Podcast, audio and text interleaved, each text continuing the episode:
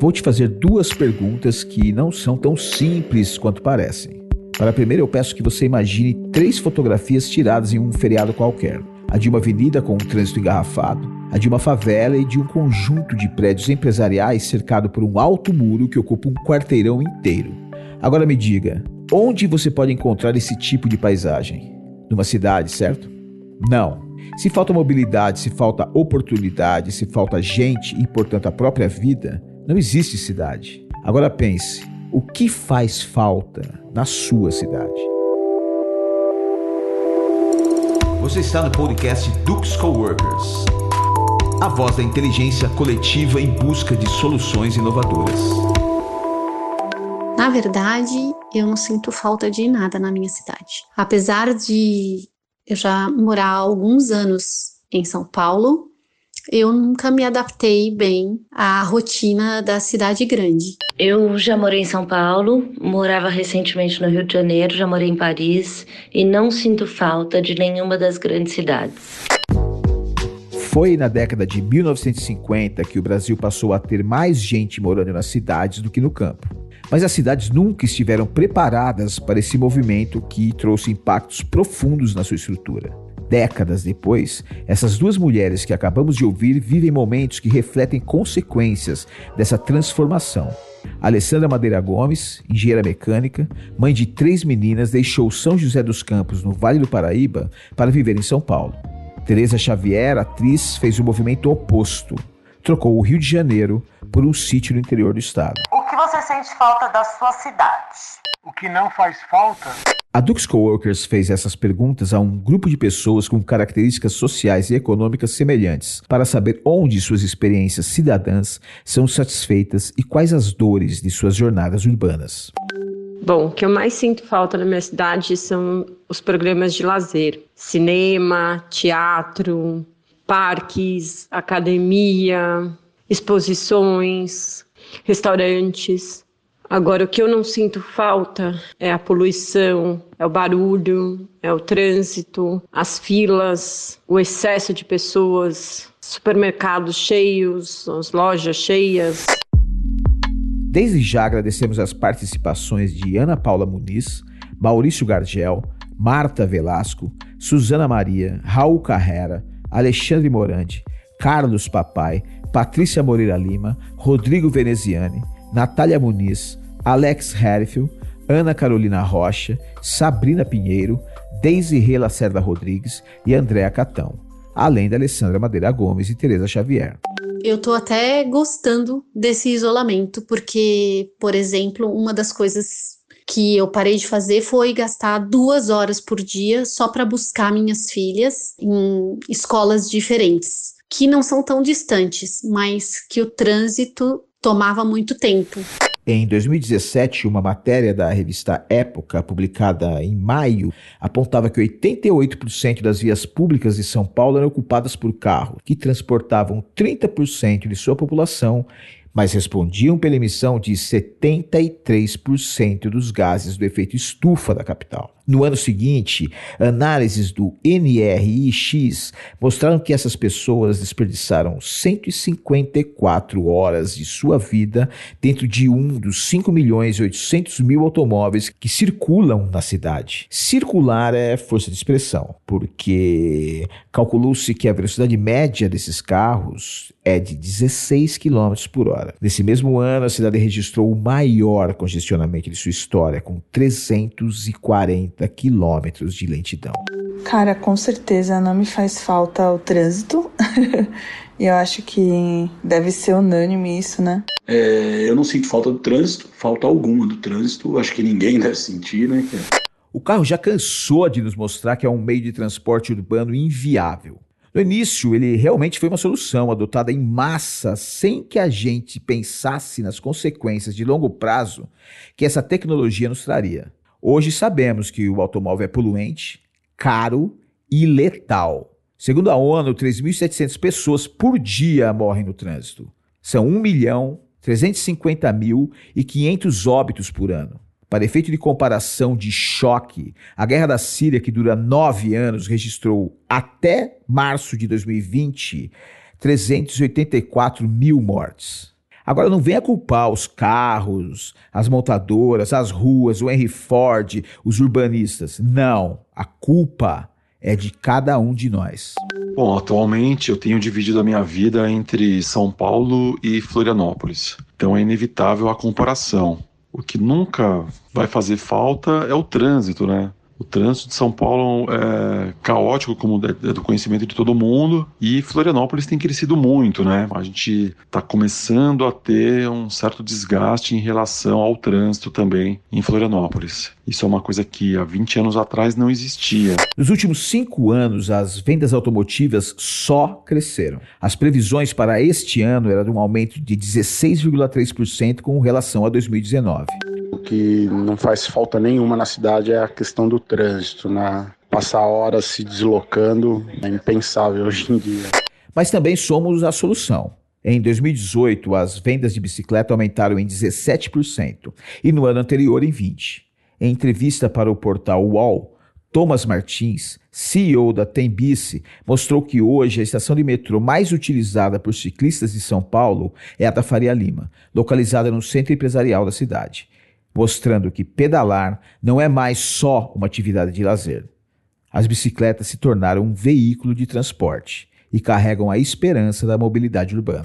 Eu não sinto a menor falta de pegar metrô lotado todo dia principalmente ali na linha vermelha, todo mundo sabe que é um caos. Há alguns anos, muita coisa vem sendo feita para melhorar o transporte público de São Paulo. Faixa exclusiva de ônibus, integração de sistemas de transporte, a ampliação das linhas de metrô são os exemplos mais corriqueiros que podemos apresentar. Mas ainda há muito a ser feito pela mobilidade urbana da capital, tanto na oferta de transporte, quanto na qualidade de serviço e nas formas de interação e usabilidade disponíveis ao usuário. São Paulo ainda conta com muitos pontos de ônibus que se limitam a um toco de madeira colorido fincado no chão. Nada, nada mais. Nada que proteja o cidadão do sol, que o abrigue da chuva. Nenhuma informação quanto aos itinerários ou horários dos ônibus. Esse tipo de descuido com a experiência do cidadão no transporte público mostra que as prefeituras precisam, e muito, contar com equipes de UX. Que não faz falta definitivamente é o trânsito e é pegar lugares cheios, fila, fila para tudo. Service design é uma visão holística de como um serviço é entregue. É uma abordagem de pesquisa centrada no ser humano para descobrir como todas as pessoas e todos os serviços se encaixam. A definição é de Ariel Cannon, service designer que trabalhou na Apple, quando suas lojas e lançamentos se transformaram numa referência para todo o mercado. Há alguns anos ela foi contratada pela prefeitura de Nova York para melhorar os serviços prestados aos seus habitantes. A experiência do usuário do serviço público é estratégica para uma cidade inteligente. A satisfação do cidadão é um bom começo para se estabelecer uma relação de confiança entre ele e o governo municipal, que, por sua vez, pode desencadear um sentimento de parceria entre eles. E tudo isso pode começar com a eliminação de uma fila. O que não faz falta é repartição pública, tipo Poupa Tempo, Detran, é, esses órgãos assim, Receita Federal, isso não faz falta. O Poupa Tempo é um exemplo da melhora do serviço público. Há algum tempo atrás, tirar um RG, por exemplo, podia levar meses. Hoje, com o atendimento agendado pela internet, saímos do poupa-tempo com o documento na mão em menos de uma hora. Mas a experiência que uma repartição pública nos oferece ainda deixa a desejar. Bom, o que eu mais sinto falta na minha cidade, com certeza, é o cinema. Ir no cinema, ficar no escuro lá assistindo um filme. Olha o cinema. As salas de exibição já foram condenadas à morte em pelo menos cinco oportunidades com, quando surgiu a TV, depois com o videocassete e as videolocadoras, depois a internet e a possibilidade de baixar filmes trouxeram uma nova ameaça às salas de exibição que pareceu ser fatal com o streaming. Mas as salas de cinema permanecem firmes fortes e com seu público fiel. Agora me diz por que uma pessoa vai até o cinema para assistir um filme que poderia ver em casa com todo o conforto, podendo parar o filme quando quisesse ir no banheiro, fazer um lanche, deitar, dormir e o que for. Porque em casa essa pessoa vai assistir um filme e quando ela vai no cinema, ela vai viver uma experiência. A diferença é brutal e são esses pontos que o poder público deve entender para prestar o melhor serviço ao seu usuário. né, quer dizer, quero pedir uma coisa para comer e conseguir pedir. O restaurante também nos oferece mais que a comida. O ambiente, as pessoas que frequentam o estabelecimento, o conforto, a decoração, o clima do lugar e por aí vai. São esses fatores que nos levam a optar por um restaurante que esteja mais longe, que seja mais caro e que tenha até um cardápio menos saboroso do que aquele que fica no quarteirão da nossa casa. Então, o que eu sinto falta são dos bares e dos restaurantes. Eu sinto falta dos bares e restaurantes. Quando pedimos comida em casa, toda essa experiência se perde. Mas o serviço de delivery vem mostrando que está compreendendo isso. Há alguns anos, o Just Eat e o Eat24 usam robôs autônomos em suas entregas. O Domino's criou um assistente virtual para atender seus clientes. E o Pizza Hut chegou a ler a mente dos usuários para saber qual o sabor de pizza que eles queriam comer. Duvida faz bem. A pizzaria usou um rastreador ocular que coleta dados do movimento dos olhos das pessoas para sugerir os melhores ingredientes da sua pizza dentre 4.896 combinações possíveis. Tudo em apenas dois segundos e meio. O que eu mais sinto falta na minha cidade são os bares e os restaurantes. O que não faz falta, não faz falta ficar perto de gente chata. O Wog é um restaurante no centro de Londres que também tem inovado no seu sistema de delivery. Ele faz uma sessão no Zoom para um grupo de clientes que paga os olhos da cara para acompanhar o renomado mestre cuca Andrew Wong no preparo de seus pedidos enquanto eles batem um papo. Já nos Estados Unidos e recentemente no Brasil, um novo sistema de delivery food fornece a receita e os alimentos higienizados e, preste atenção, cruz para que o próprio cliente prepare o seu prato.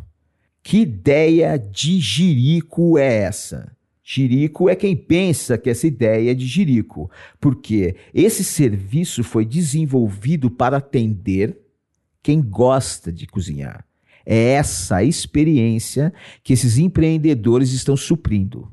Todo esse movimento no serviço de delivery acontece porque foi percebido que ser uma ponte entre a cozinha do restaurante e a mesa do cliente não vai dar futuro para ninguém.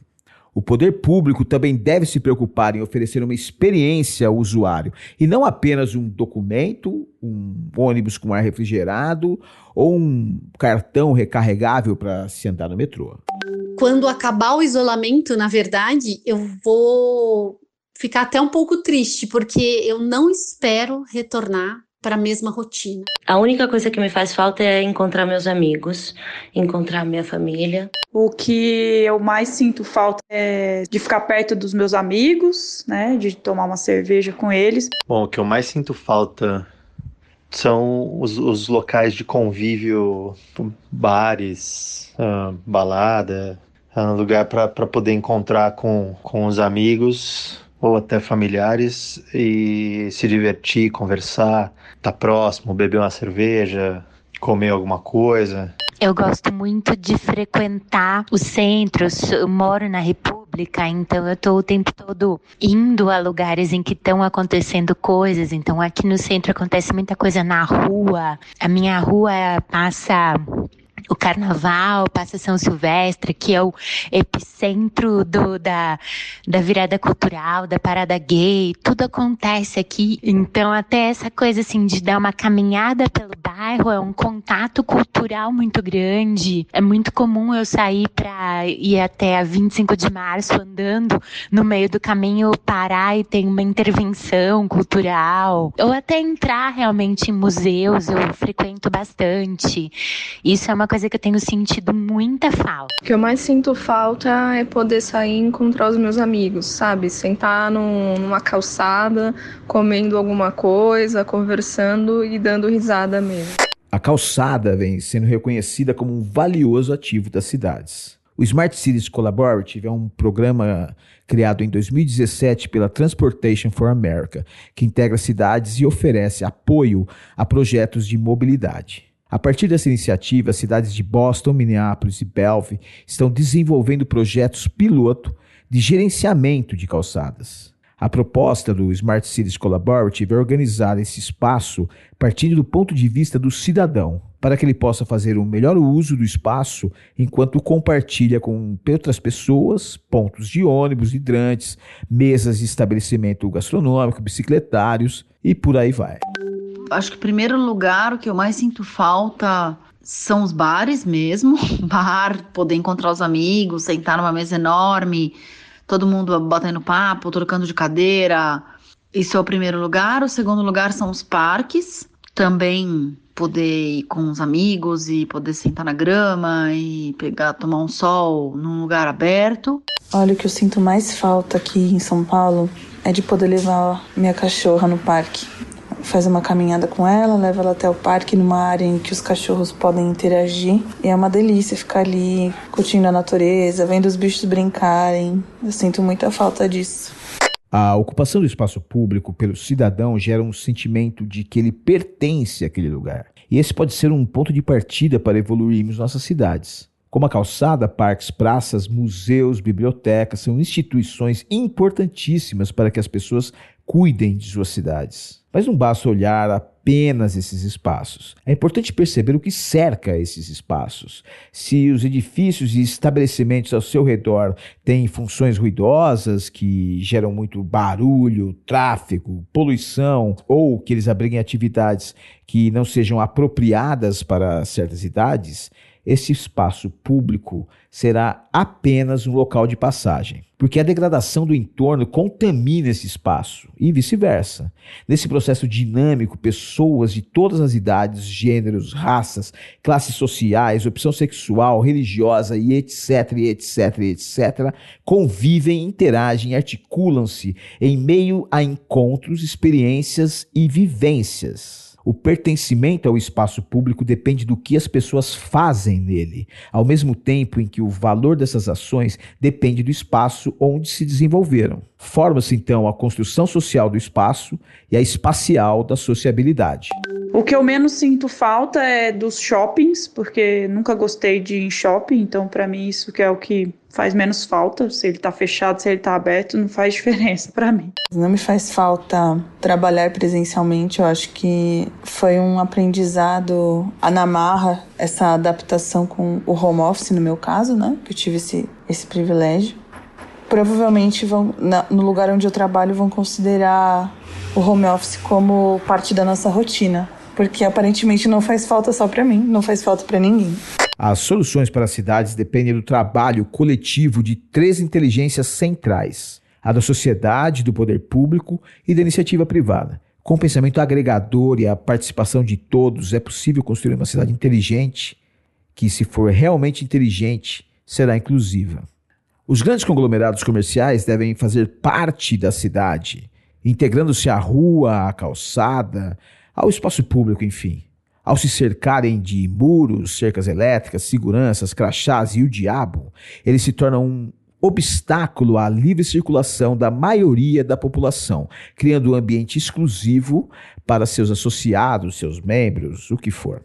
Essa atitude, essa postura não combina com uma cidade inteligente. Mesmo que o prédio seja sustentável, seja bonito, seja inteligente, inteligente não se uma construção impede a circulação dos habitantes de uma cidade, ele pode ser qualquer coisa menos inteligente. O que eu mais sinto falta na minha cidade é uma medicina mais avançada. Embora a população aqui sinta muita falta de um shopping, ah, nós temos vários shoppings aqui na região, próximo a Lins, onde eu moro. Então, eles podem ir passear no, em Marília, Rio Preto, Bauru. A cidade aqui não comporta um shopping. Portanto, um shopping aqui não faz falta. Mas nada será possível se não tivermos saúde e educação. Sem saúde não se aprende, sem educação estaremos à mercê de aventureiros, exploradores e slogans tão bem sacados quanto vazios. Sem essa sustentação da saúde e da educação, seremos eternamente o país do futuro. Só que de um futuro que não chega e nem vai chegar, porque a gente não está construindo esse futuro agora. Não há atalhos e nem soluções individuais. Eu queria que tivesse um, um realmente um novo normal para seguir, porque eu não tenho a menor vontade de voltar para a rotina que eu tinha antes do isolamento. Então eu não posso ter tudo que eu queria ter e que eu gostava de ter alguns meses atrás, mas eu, eu acho que isso tudo vale a pena. Transformar o que vivemos diariamente nas ruas e calçadas de nossas cidades significa mudar um comportamento social profundamente enraizado em nossa cultura. A colaboração e a empatia são fundamentais nesse processo, mas é preciso estar ciente de que colaborar é se comprometer e de que a empatia é perceber que as coisas só estão bem contigo se o outro também estiver numa boa. Nessas é preciso ter capacidade de abrir mão de coisas que julgamos importantes para a gente. De repente são mesmo, mas que numa escala social elas são irrelevantes. Se conseguirmos fazer escolhas que não estão centradas em nossos próprios propósitos, mas sim no bem-estar do outro, a gente tem meio caminho andado para o estabelecimento de um novo normal.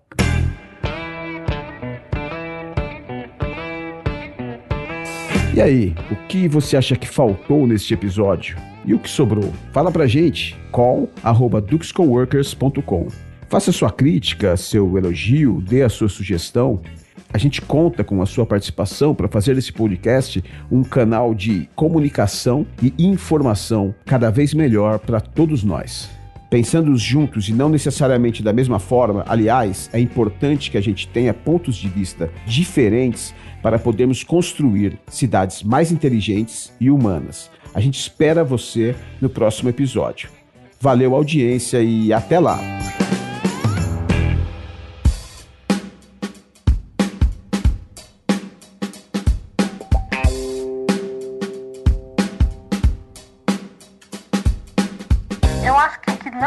falta é o supérfluo.